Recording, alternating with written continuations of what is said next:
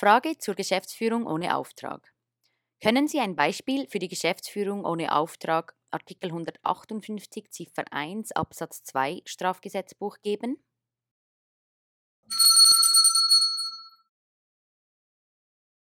Gut, können Sie ein Beispiel nennen für die Geschäftsführung ohne Auftrag, also im Zusammenhang mit 158 Strafgesetzbuch? Stellen Sie sich vor, ähm, Sie, Ihr Nachbar geht in die Ferien, ähm, Sie bemerken, dass ähm, in seinem Garten äh, die Blumen ähm, verdorren.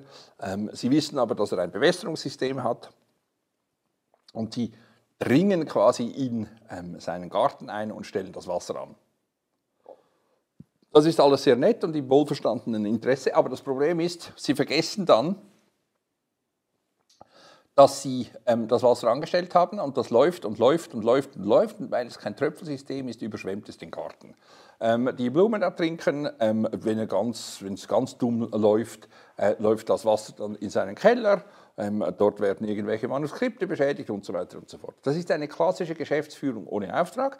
Sie geben sich Mühe, ähm, im wohlverstandenen Interesse eines anderen zu handeln, obwohl er dieser ähm, Geschäftsherr ihnen gar nichts gesagt hat, ähm, bewirken aber unter ähm, äh, pflichtwidrigem ähm, Verhalten, dass er geschädigt wird. Und das ist so ein typisches Beispiel. Es gibt mannigfache, ähm, mannigfaltige Beispiele ähm, einer solchen Geschäftsführung auf, äh, ohne Auftrag. Das ist nicht so wahnsinnig häufig, weil heutzutage Sie jeweils zurückfragen dürften. Es kann aber eben sein, dass Sie auch als Geschäftsführer, Sie haben eine bestimmte, ähm, einen äh, bestimmten Geschäftsbereich und überschreiten den Geschäftsbereich, indem Sie ohne Auftrag, weil Sie denken, ah, das könnte ja im Interesse sein des Geschäftsherrn, ähm, begehen dann aber eine pflichtwidrige ähm, äh, Unsorgfalt, ähm, beziehungsweise sind nicht, handeln nicht sorgfältig und bewirken eine Schädigung. Das ist 158. Ziffer ähm, 1 Absatz, ich weiß gar nicht,